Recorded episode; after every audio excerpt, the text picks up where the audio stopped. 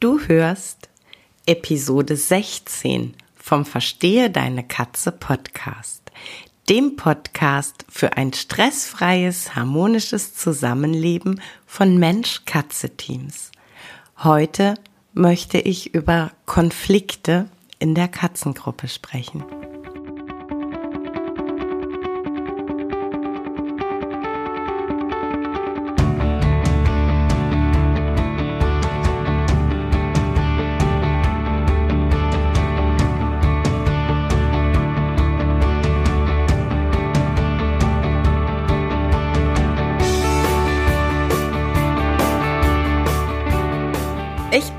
Katrin Knispel, Expertin für Angst- und Aggressionsverhalten bei Katzen. Ich helfe verzweifelten Katzenhütern dabei, das Verhalten ihrer Katzen zu verstehen, die verantwortlichen Auslöser zu identifizieren und aufzulösen, damit Hüter und ihre Katzen in einen entspannten und stressfreien Alltag zurückfinden.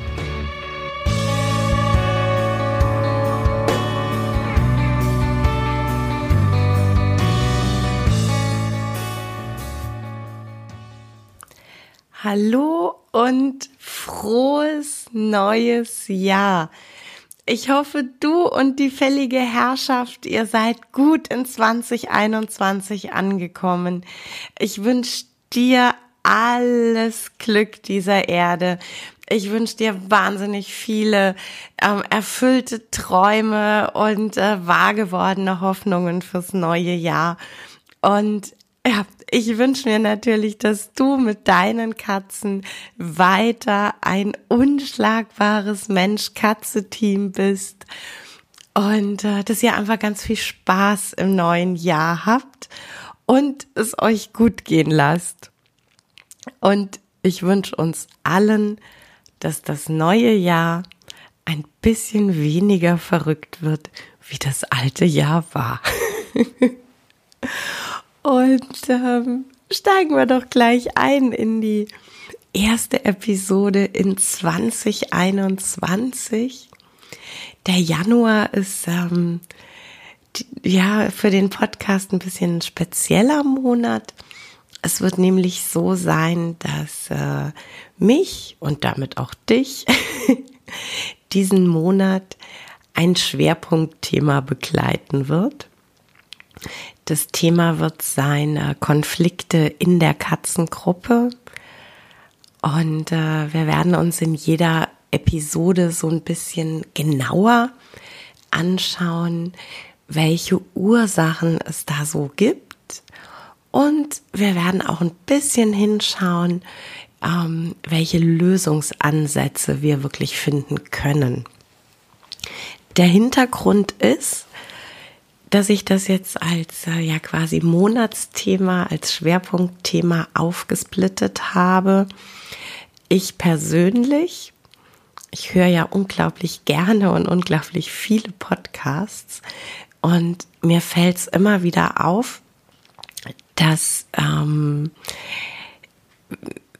ja, das so Marathonfolgen von, weiß ich nicht, 45, 60, 90 Minuten äh, mir einfach zu lang sind. Also die, gut, okay, die kann ich mal maximal noch auf einer langen Autofahrt irgendwie am Stück hören. Ähm, aber ansonsten, ähm, ja, habe ich gar nicht die, die Zeit, um da wirklich konzentriert so eine ganz lange Zeit ähm, hinzuhören. Und ähm, deshalb, ja, okay, da bin ich jetzt quasi, habe ich von mir auf euch alle geschlossen. Ich hoffe, das ist okay. ähm, aber daher, also aus, aus meiner eigenen ähm, Empfindung als Podcast-Hörer habe ich die Entscheidung getroffen, dass ich lieber mehrere äh, kürzere Episoden aufnehmen möchte für dich, als dass ich eine Marathonfolge aufnehme. Ich ähm, bin da tatsächlich auch äh, total gespannt, ob es äh, dir ähnlich geht, ob du äh, auch sagst, ja, nee, also lieber mehrere kleinere quasi Etappen und Häppchen oder ob du sagst, boah, ich finde so äh, richtig lange Folgen von Podcasts, die finde ich richtig mega, hättest du von mir aus ruhig machen können. Ähm, schreib mir da gerne. Also entweder gerne hier unterm Podcast direkt oder über Social Media. Ich freue mich ja immer riesig über eure Rückmeldungen. Genau. Aber jetzt lass uns einfach echt direkt ins Thema reinspringen, quasi kopfüber ins Glück oder den Konflikt. Ähm, Konflikte in der Katzengruppe sind deshalb so ein ähm, wichtiges Thema für mich.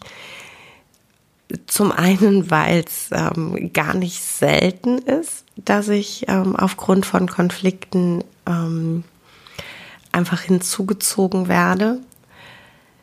Aber vor allen Dingen, weil Konflikte in der Katzengruppe für alle Beteiligten so ein hohes Maß an Leidensdruck darstellen. Da ist ähm, definitiv die Seite der Hüter.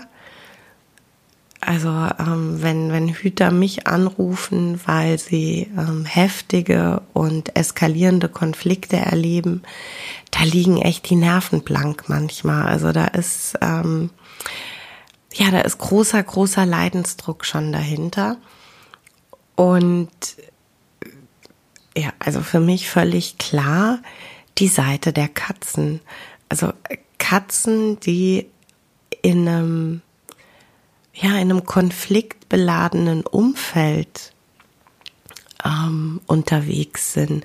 Gerade auch reine Hauskatzen, die in einer ähm, ja, aggressiven, unharmonischen Gruppe ähm, zu Hause sind und ähm, gar keine Möglichkeit haben, sich dem zu entziehen, die haben einen unglaublich hohen Stresspegel, denen geht's einfach nicht gut.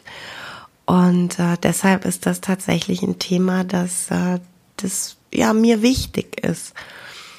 Und weil die, die Ursachen und die Hintergründe solcher Konflikte im Endeffekt genauso vielschichtig sind wie die Persönlichkeiten der Katzen und genauso individuell sind wie die Mensch-Katze-Teams selbst. Und äh, deshalb ist für mich der Wunsch eben da gewesen zu sagen, das äh, große Thema Konflikte in der Katzengruppe in ähm, kleinere Häppchen runterbrechen mit dir für dich und ähm, quasi jede Woche, jede Episode, ähm, ja, so einen möglichen Auslöser mal genauer betrachten, mal genauer hinschauen. Und um so richtig reinzukommen in das Thema, dachte ich mir, mach mal heute so ein richtiges Warm-up, wie so Leistungssportler es ist ja auch Januar und ganz viele von uns haben ja bestimmt ähm, total gute Vorsätze fürs neue Jahr und bei ganz vielen ist es Sport. Ich wette.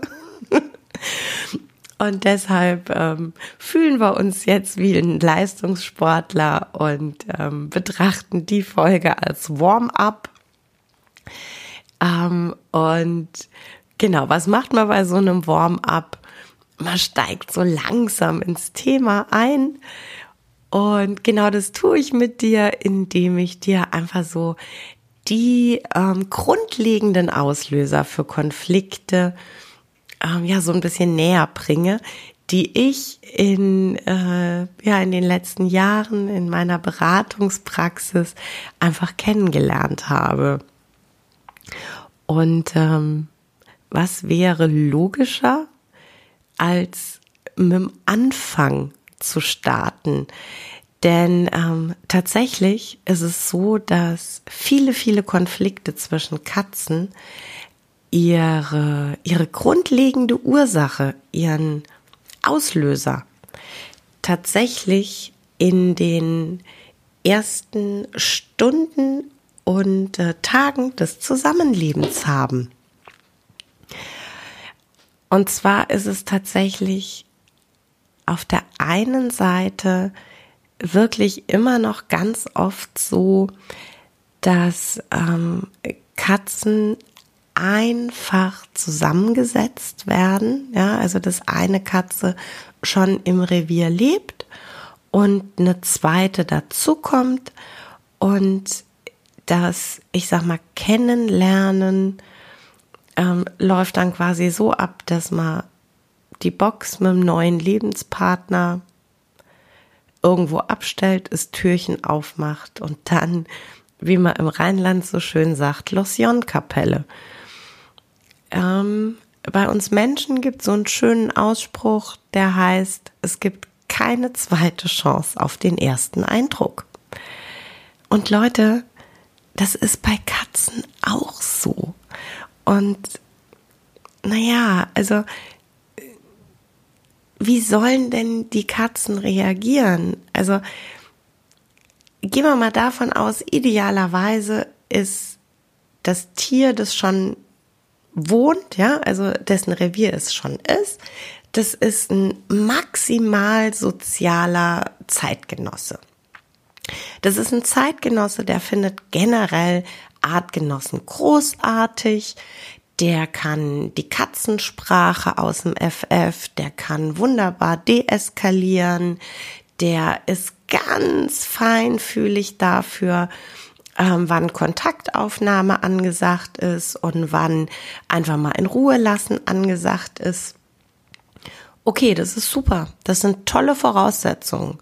Trotzdem haben wir dann immer noch eine zweite Katze, die wir noch überhaupt gar nicht gut kennen können weil sie nämlich gerade ganz neu ist.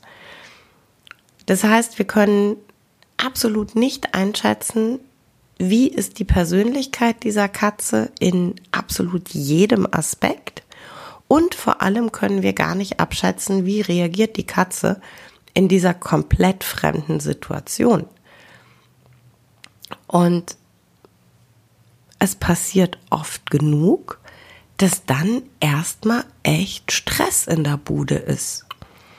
Und dann passiert es leider immer noch allzu häufig, dass man den, den Satz im Ohr hat, den Satz im Hinterkopf hat, ja, solange kein Blut fließt, lass die machen, die müssen ihre Rangordnung auskämpfen, ähm, das wird schon, das gehört dazu.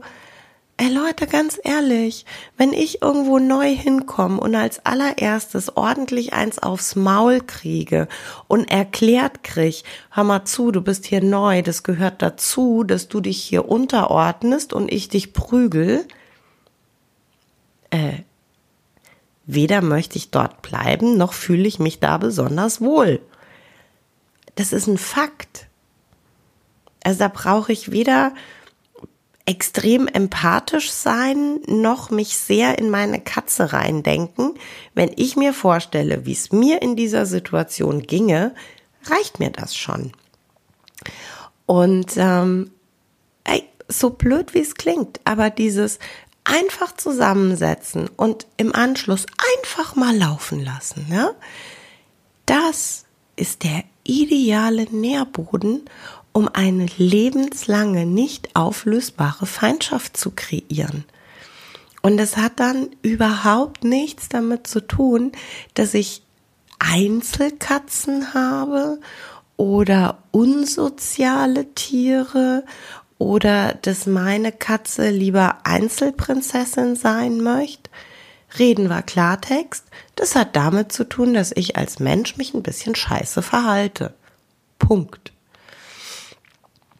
Und ähm, das geht so nicht. Echt nicht. Wirklich nicht. Deshalb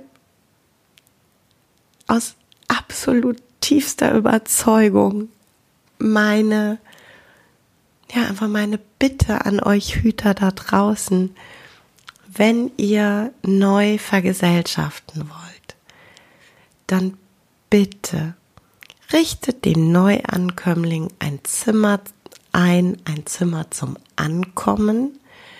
Bitte an der Stelle nicht den sicheren Hafen des vorhandenen Tieres nutzen. Ja? Ähm, das wäre jetzt auch eher ungünstig. richtet dem Neuankömmling ein schönes Zimmer ein.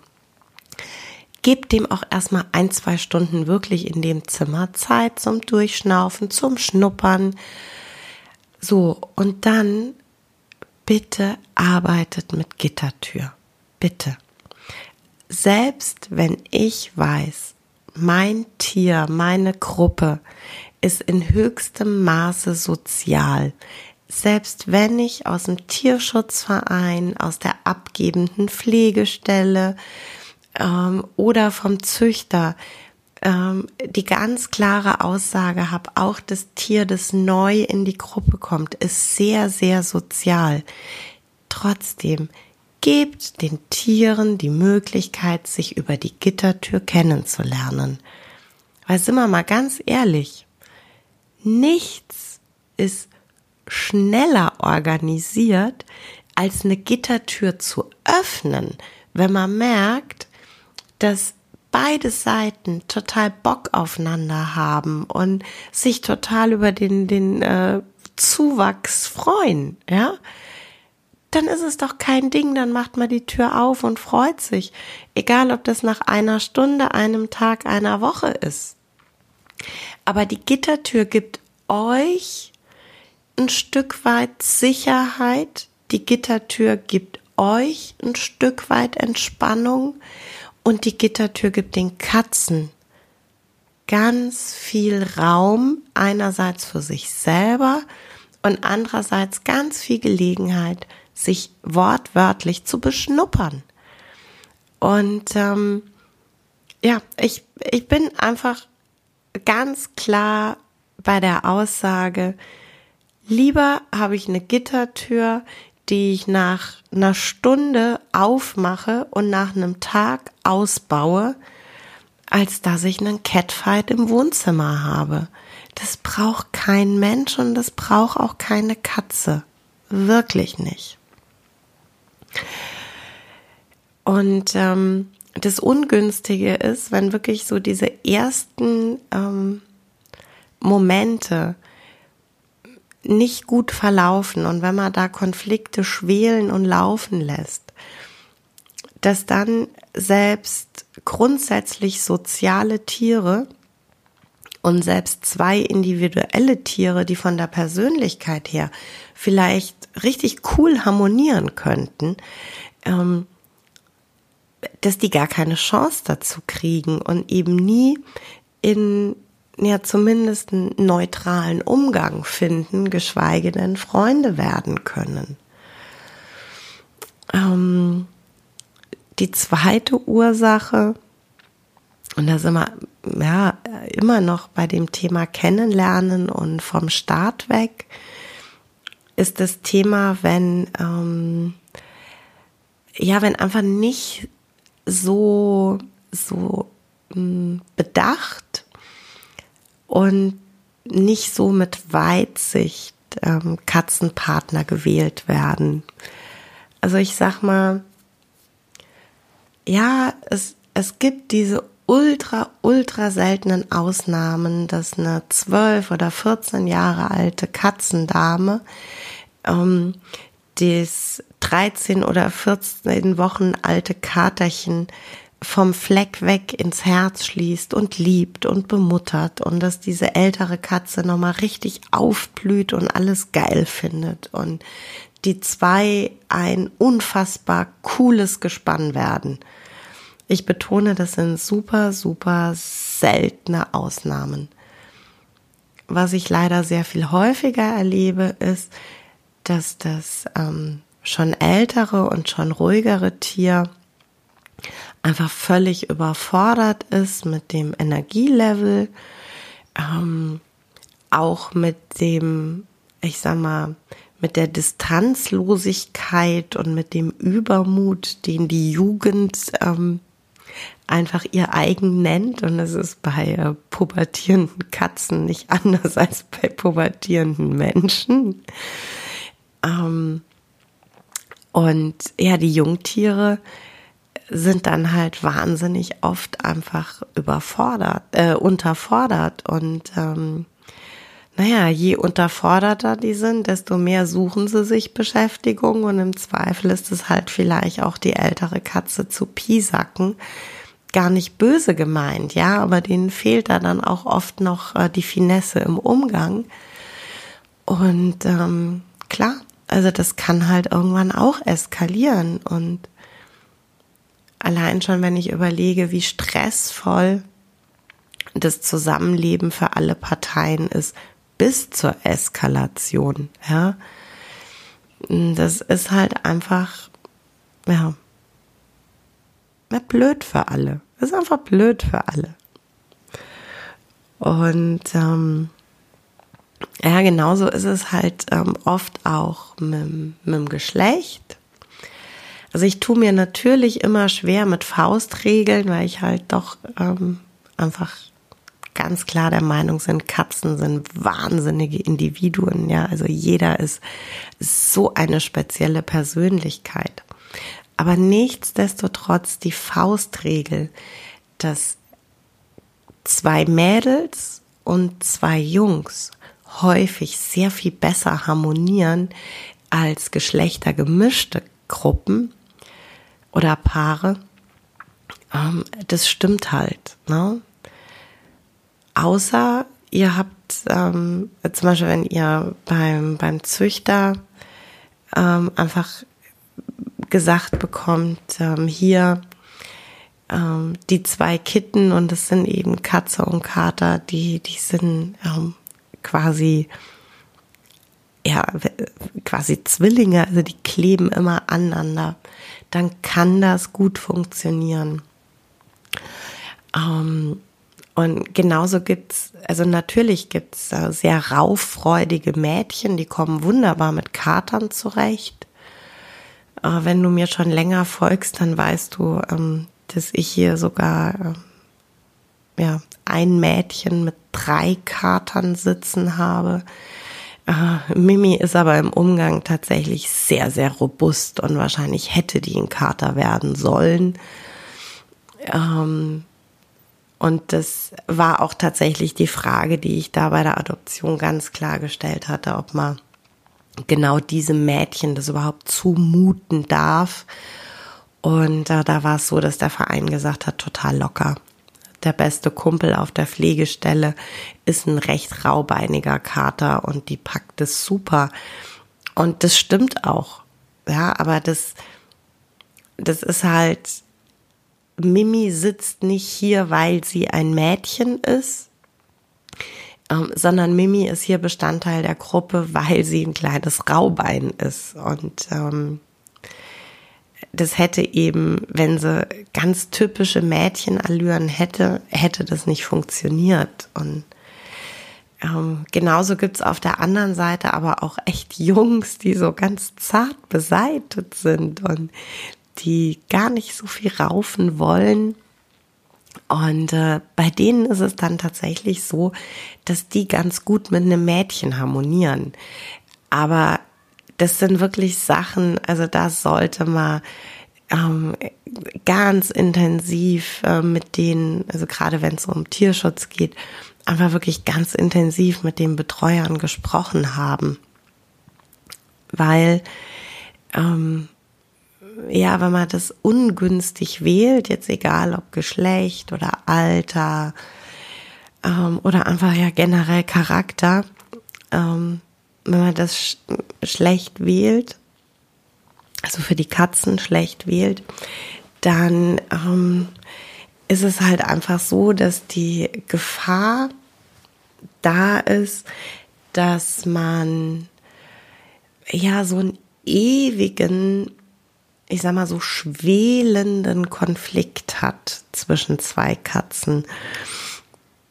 Und für uns Menschen ist es ganz oft äh, total schwierig, das wirklich mitzubekommen, weil Katzen ja wirklich ähm, ja sehr speziell kommunizieren für uns Menschen ähm, sehr oft äh, ja gar nicht gar nicht wahrnehmbar kommunizieren. Und ähm, wenn ich dann eben drüber nachdenke, dass äh, das pure die äh, Mitbewohnerkatze einfach anstarren, ähm, so eine richtig heftige Auseinandersetzung ist unter Katzen.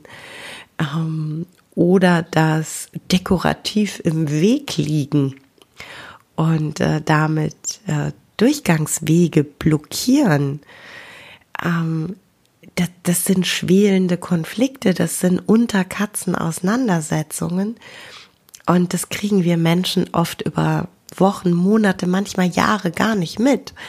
Ähm, die Katzen haben aber den Stress in der Zeit. Ne? Und das sind tatsächlich ganz oft solche schwelenden Konflikte, die ähm, ja von Anfang an da sind.